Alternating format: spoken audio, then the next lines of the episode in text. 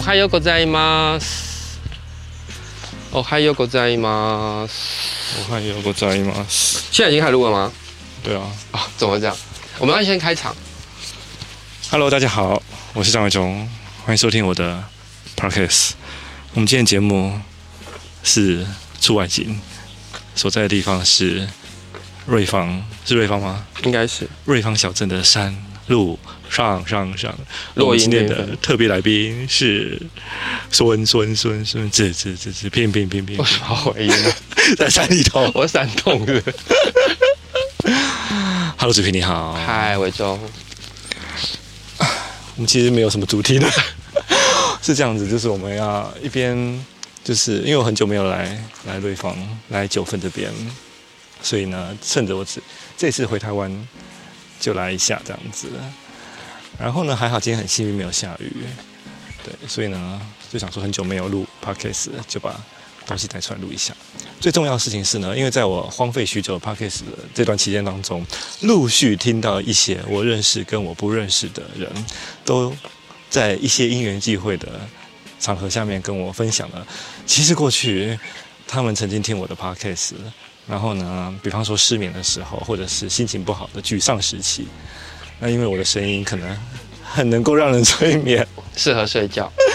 对，所以就是曾经我的声音伴随了某一些人漫漫长夜这样子，所以呢就想说好，我们再来录一下。所以这集呢节目呢，我们也没有重没点有。重点，本来就没有重点，我们就想说好吧，那我们就来录一下，用我们的声音来献给我们熟悉的朋友们，比方说是，比方说我们远在香港的 AD。嗨，AD， AD 好，然后呢，还有呢，呃，告诉我说，前阵子因为他常常因为失眠的关系睡不好，就要把我的这个 podcast，还有我跟听最多次就是我跟孙老师的 podcast 的莎莎，嗨，莎莎，希望你现在已经睡着了。睡着会听吗？如果你现在听到这期节目，不要再划手机了， 赶快，赶快睡觉。划手机你就会让你更没办法睡着。不要在半夜醒来的时候追剧跟看手机，这会怎么样？造成怎么样？这孙老师应该很有经验。我非常有经验。首先，你会腰间盘突出，为什么要键盘读书？因为脊椎会受到伤害。可是接下可等一来，下，他只是划手机啊。他滑手机，但是姿势不对。哦，你说在床上、啊？对。然后接下来就是你的手会开始发麻，哦，再接下来就是你的整个背部也会感到僵硬，觉得好可怕的一种过程。然后你的睡眠就会很不好，因为不管怎么睡你都睡不饱，所以所以半夜起来，其实就不要触碰这些蓝光型的电子产品的啊。最这好样吗是要睡觉的时候就把手机放远一点，对你的身体会比较好。所以孙孙老师现在睡觉的时候，手机是离很自己很远吗？嗯，差不多是，门外放在门外，对对隔这个隔壁人家。对，差不多真的是，因为我的那个我是呃有一个卧室嘛，然后卧室是有一个门，我会把手机放在最靠近客厅的门的旁边。哦，了解。好啦，如果虽然是我们这期节目是点名了我们两位好朋友，远在香港的 AD，还有曾经是我早稻田大学的同学的莎莎，但是我相信应该很多人也是像他们一样，就是会有一些睡睡眠的困扰这样子。所以呢，这期节目同样也就是给此刻正睡不着的你，或者是你有一些睡眠困扰的人来听一下这样子。哎、其实睡眠问题或睡眠障碍，我自己是蛮有经验的哦。我知道啊，就是呃，如果你真的是有睡眠的障碍啊，你真的是在睡前一个小时，就是呢，不要有哎，我们不用太马上多走了。我们要往下走，但是因为接下来声音会很大声，我们没关系，会不没好关系，录。它这个设备应该是不会受到旁边太多杂音。好，然后呢，就是你真的决定你要睡，你应该是要给自己一个就是助跑期，睡眠的助跑期。对，然后呃，我看过很多人说，就是如果你是有睡眠障碍的话，你固定的时间起床是比你固定的时间睡觉更重要的。哦，真的、哦。对，，所以你呃，比如说隔天你平常都是习惯八点钟起床，对你前一天可能比较晚睡，但是没有关系，你隔天还是一样的时间起床，它其实会帮助你能够在接下来的那一个晚上不会失眠。哦，就人的生理时钟的那个构造，构造是这样子，嗯然后还有就是有些人其实可能会觉得他要喝一点酒啊或者什么，让自己有醉意之后可以去睡。可是通常如果真的有酗酒经验的人，应该会发现越那喝个越嗨，对不就对？是你喝酒的每个人的身体反应可能不太一样嘛，但是呢，你呃喝喝酒会想睡，其实是酒意让你想睡，所以有时候你会突然在呃喝完酒的夜晚的奇怪的时间突然醒过来，因为你那的酒退掉，对，那其实是你酒醒了，但是你并没有真正得到比较好的睡眠。了解。所以反而会有些人，他们是建议最好其实是不要在睡前吃太多东西啦，因为你胃在消化的话，你是会影响睡眠的。对那如果真的要吃，可能比如说像有些人会喝一些比较温暖的牛奶啊，或什么，或者是也尽量不要喝太多液体的东嗯因为你会西。想要尿尿啊。对，那所以我觉得就是真的有心要好好睡觉的人，应该真的是要睡前给自己一些准备，要花点要花点力气去改善这个习惯才对对，，听说习惯的改变只要二十一天，所以就是撑 过二十一天二，十一天你的根据，对，就是我们的生物记、啊身体的记忆啊，所以你有可能真的就是在你愿意为你的睡眠习惯做一些改变，也许二十一天之后，你就可以改善失眠的困扰。至少要尝试一下就对了啦。对，然后我觉得，呃，减少使用电脑或者是其他声光的刺激，因为它对于你的大脑影响是蛮负荷蛮大的，就睡前的一个小时这样子。至少半个小时吧，就是让自己是在一个。然后我也听过蛮多朋友是喜欢，呃，在睡前冥想或者是打坐。做瑜伽也可以。据说是有助于，其实他可能不一定要做做瑜伽，可能他就只是打坐或者是冥想，啊让自己沉淀下来，好像也是有助于可以进入睡眠的。其实我有阵子前几年就是也是自律神经失调问题，然后所以也是睡不好嘛。那那个时候其实我就是因为我个人有点强迫症，所以我那时候确实是会强迫自己，就是一个小时前就是不要碰任何的影音产品。电脑啊，或者是手机这样子，你觉得有帮助吗？我觉得有欸诶、而且就是我也是确实是在一个小时前，就是有做瑜伽或者什么，反正就是说让身体放松，然后不要去想太复杂的事情，因为可能你看网络或什么的，会有一些新闻干嘛的，或是你看，反正就是你做一些让你大脑停不下来的事情，你其实躺下去是不可能马上睡着的。我觉得是这样子。你刚刚说到做瑜伽，因为我现在就是每个礼拜也上一堂瑜伽课嘛。那瑜伽课其实会有一个蛮重要的部分叫做呼吸练习，嗯，然后有一个呼吸练习的方式叫做左右脉平衡呼吸法。嗯然后，如果有兴趣的人是可以上网搜寻一下，就是左右脉平衡呼吸法，嗯它会教你做呼吸练习。嗯如果你给自己，但是大概只有十分钟的时间去做这个呼吸的练习，不要做任何其他事，我觉得它好像也是会帮助你心情就是比较稳定下来。那我听说有一种人就是说，我们刚刚不是说睡前不要用手机，但有一种有些人就是说，哎，那我睡前我只是看一些轻松的影影片啊或什么的，就觉得哎，身就是觉得很愉快很轻松，好像他觉得会帮助睡眠。但我是我自己是觉得，那其实还是脱离不了声光刺激的。有些人可能看轻松的影片，看完之后他是本来就睡得着，嗯嗯， 但是如果你是一看完之后你本来就睡不着的人， 还是可能有帮助你可能就会发现你应该是要寻求别的协助。嗯，当然，如果最糟最糟的状况，真的失眠非常非常严重，那就去呃呃看有睡眠门诊啊，对还是有对对对身心科医师啊，他们其实是有药物的帮助。我个人的意见没有任何的实据，就是我觉得如果真的太痛苦到需要药物的帮助，那就去寻求药物的帮助，因为其实药物帮助你能够睡好，会好过你翻来覆去几个小时无法入睡，真的太痛苦了。我们上礼拜跟一个我们的认识的学弟吃饭哦，因为他是在电视台工作，所以那个工作压力很大。他就说啊，他有他说他的睡眠时钟坏掉了，他这么告诉我。他说呢，后来他他有去看这个睡眠门诊，然后医生就有开给他药，可是呢，他有一次就问那个医生说，那医生，我这个状况稍微有改善一点点，请问我什么时候什么阶段可以把药停下来？医生就很惊讶的问他说，哦你为什么想要把药给停下来？怎么会有这种想法？他说：“你有没有觉得很奇怪？”嗯他说：“我们都会告诉有高血压的人说，你要按时吃药，嗯按时吃药。但是为什么你偏偏要告诉一个失眠的人说，什么时候问他什么时候要停下来？因为医生的意思是说，他认为失眠其实是你是一种病，啊一种状况了，而不是单纯的心理问题。嗯所以他说，既然是病的话，就是要用药去好好的治疗它。所以就像你刚刚说，就是宁可是就是吃了药以后改善睡眠，也不要是睡不好而恶性循环这样子。对，因为其实现在身心科还有睡眠门诊，应该是蛮多地方都有。然后我觉得医生是蛮专业的，所以与其自己当医生，呃，不如就是把自己的状况好好跟医生说，然后让医生来判断你现在是不是需要用药啊，或者是他判断你其实可以减半啊什么。其实那些都是可以商量的，但是就是尽量不要自己当医生是比较好。哦，对对对对对。等一下，我还我们现在介绍一下，我们现在 正在我们现在我讲话的们地方。刚刚其实是从啊、呃金瓜石一个叫做劝济堂的地方走过来，然后它有一条步道，现在是三月的呃下旬中下旬，然后所以这边樱花都已经开了，哦我们就踩过那种樱花花瓣落在地上的步道走走走，然后走过一条桥，哦然我后们现刚在走过来那是广黄金博物馆，是不是对，已经绕到了黄金博物馆这边然。后现在走到了一个保留下那个铁道的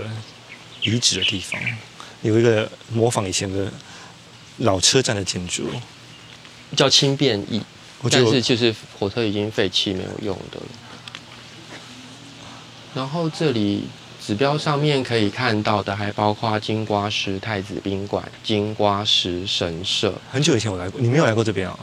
呃，我好像应该很久曾很久以经前到过黄金博物馆里面，但是神社我没有什么印象。我以前我就是去过那个太子宾馆，跟这里是也是跟莎莎来的，大概也是十几年前了哦。嗨，莎 莎，希望你已经睡着了。虽然你没有听到这一段，对， 没有，但是他不一定是睡觉的时候听啊。哦，啊好， ，OK，希望已经没有睡眠的困扰。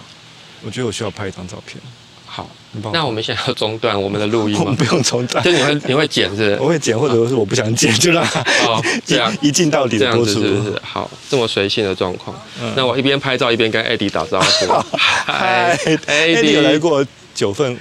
有吧哎 Eddie 也许没有，欢迎 Eddie 在未来的十年内愿意赏光台湾。他没有来过，Andy 没有来过九份，也没有来过瑞芳哦。 Eddie 可能来过九份吧，但是可能不是跟 我，他可能说他跟他妈 啊妈也许，他很多或是他三岁的时候来的，也很神秘也可的能地方都是跟他妈妈以前去过。很小的时候来的。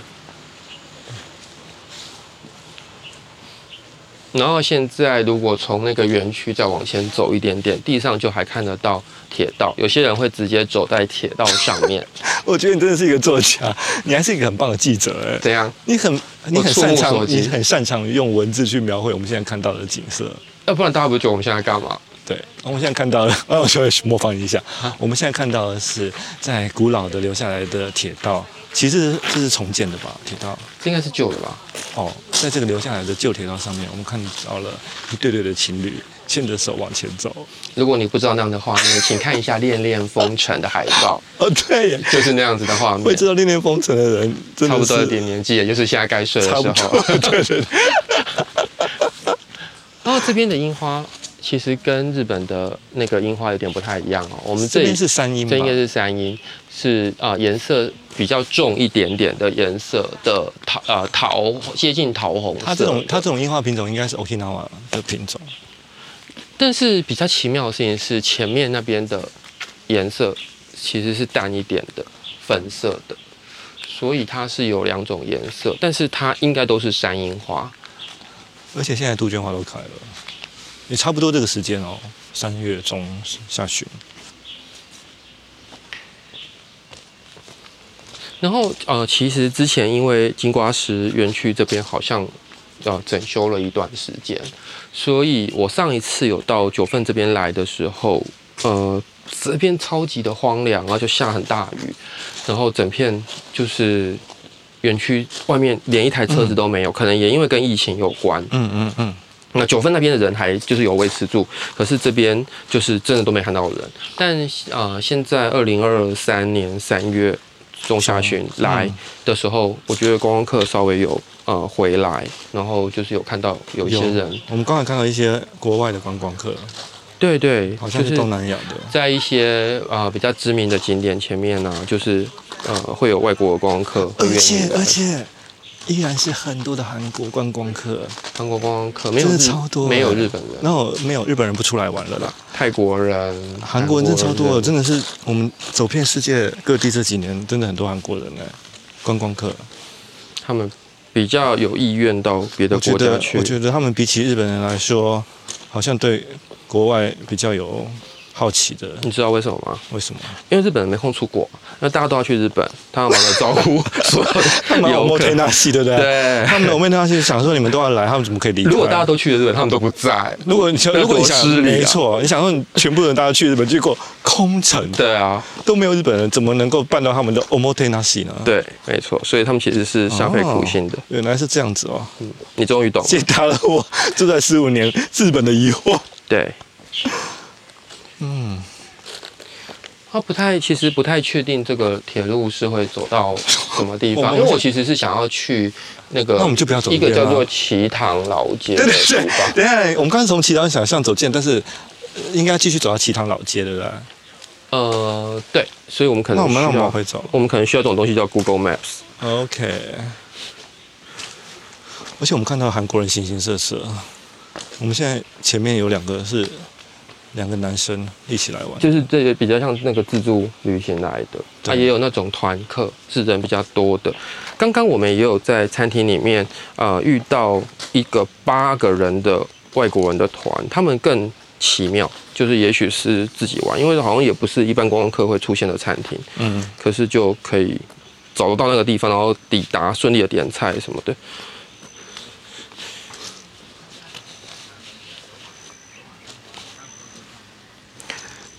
其实我觉得，好像我们这个年龄的人睡觉，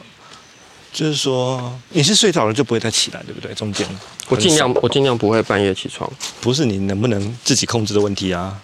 像对比方说我是睡眠很浅的人，对然后呢，第一个可能是我会起来想要上厕所，对然后第二个是因为睡眠很浅，所以外面比方说稍微有一点动静，我就容易起来这样子。哦，我自己是尽量不要，比如说我会尽量睡前不要喝太多水，嗯因为我不太喜欢我的睡眠被中断，所以如果我睡，基本上我就是可以睡到醒过来。那还不错那如果醒过来，呃，除非是自己睡饱了。之外，也有一些可能是，比如说像外面，呃，我这几年我的窗外其实是有一个工地在施工，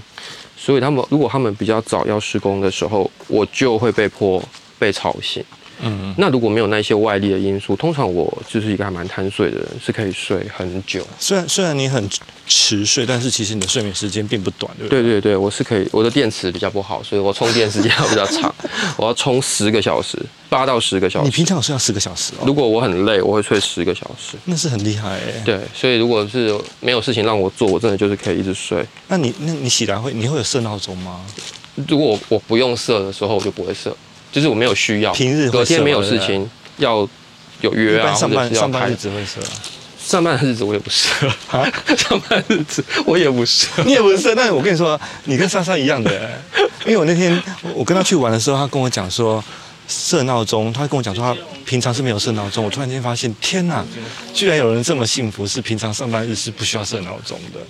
她的理由是告诉我，是因为她家人员很多，所以呢，晚上到早上到了那个上班时间，自然外面就会很多人在移动，就就被没有，吵我们醒是了啊我。们自主，我们还跟他进我的去啊。我才不知的道理由是因为我嗯的上下班时间其实是比较弹性的，对，所以我没有那种就是我一定要赶几早点上八点钟九点钟打卡的问题。对，那呃，实际上 就算我很能睡，但是也不至于真的睡到一个天翻地覆去。所以如果没有睡设闹钟，我就是会让自己睡到饱，嗯然后我就醒过来。可是都是当然有事情的时候，比如说我有有工作要做，或有活动要做，我就还是一定会设闹钟，而且我会设两个。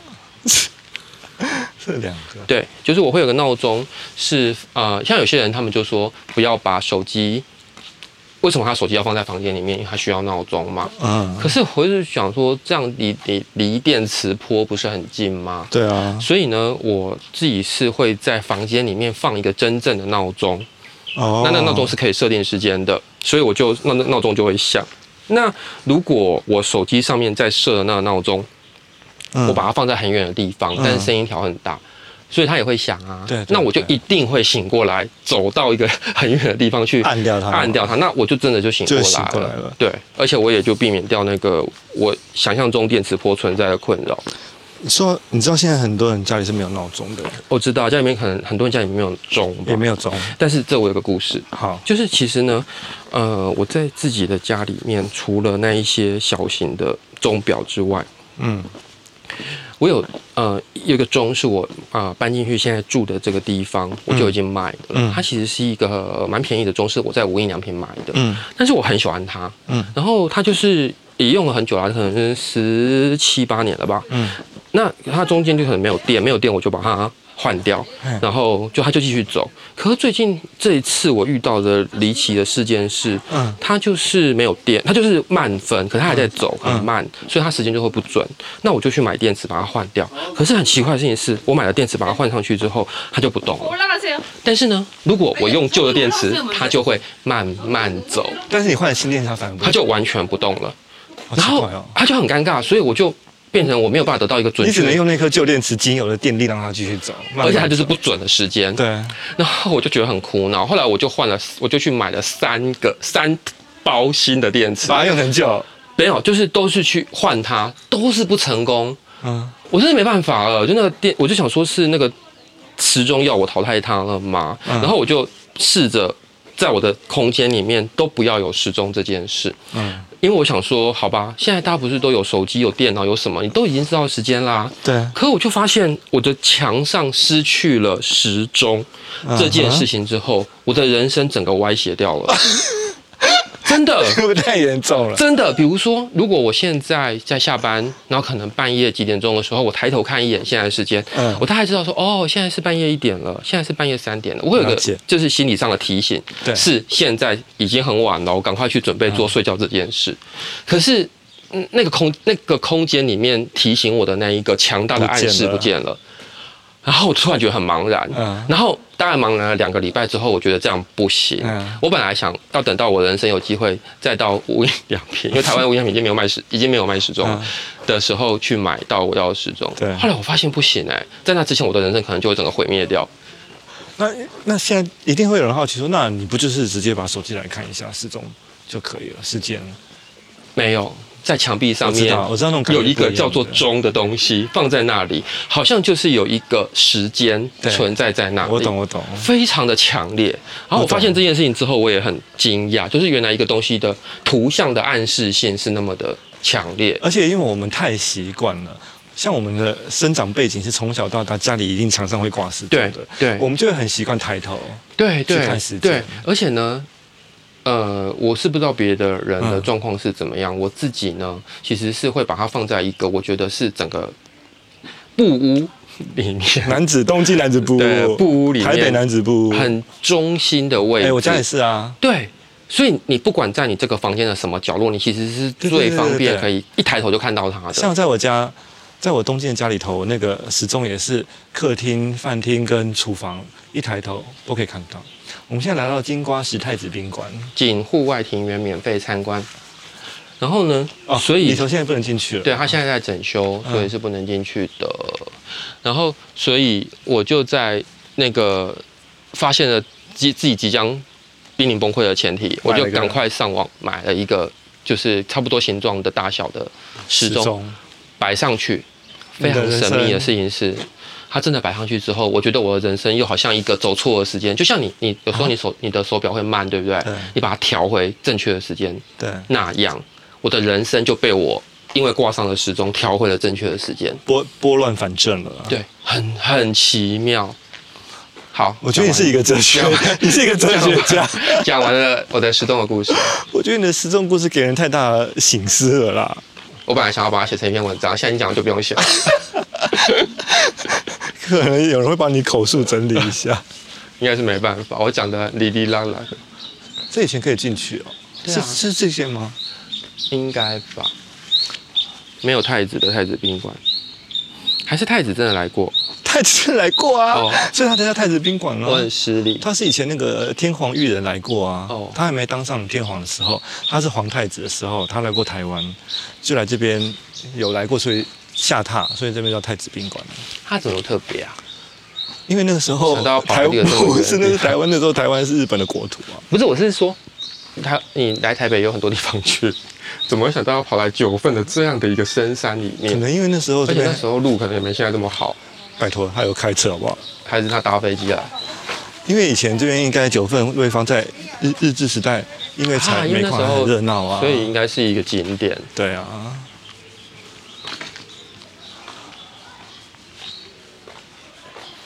这东西长得好特别啊！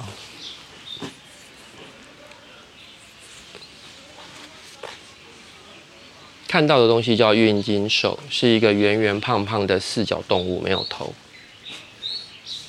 它们喜欢吃 Q 矿还是 O 矿？它没有头就可以吃东西，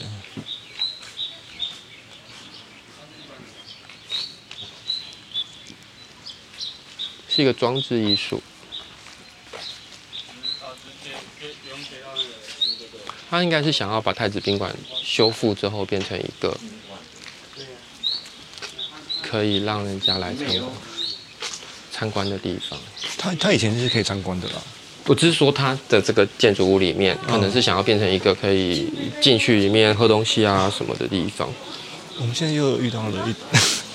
很多大批的韩韩国观光功客课，，对，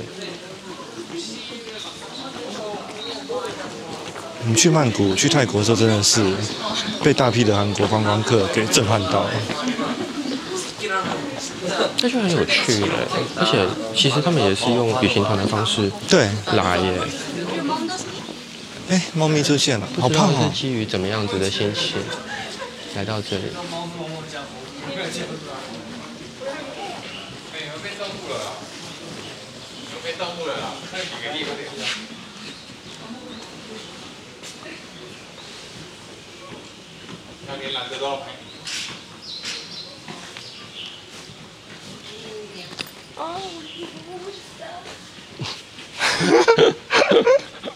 太开心了。我发现我应该是没有走过这一条路，就是我对我对这一区没什么这一印区没有象，什但么是刚印刚象上面那边我有点印象。对，就是之前好像都是直接开车到那个地方停车场走进去，然后这边这个下面应该是新开的。我以前记得我是到了那个太子宾馆那边，这边我没有什么印象哎。